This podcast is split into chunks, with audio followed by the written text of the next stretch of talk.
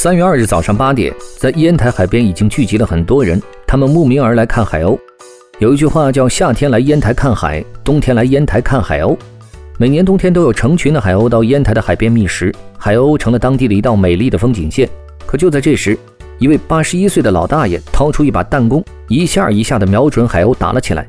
和鲁迅先生笔下冷漠的看着杀人和吃人血馒头的中国人形成鲜明对比的是。旁边的人群看到这种行为，立刻上前阻止这位大爷。这位八十一岁的男子，他都不配“大爷”这两个字。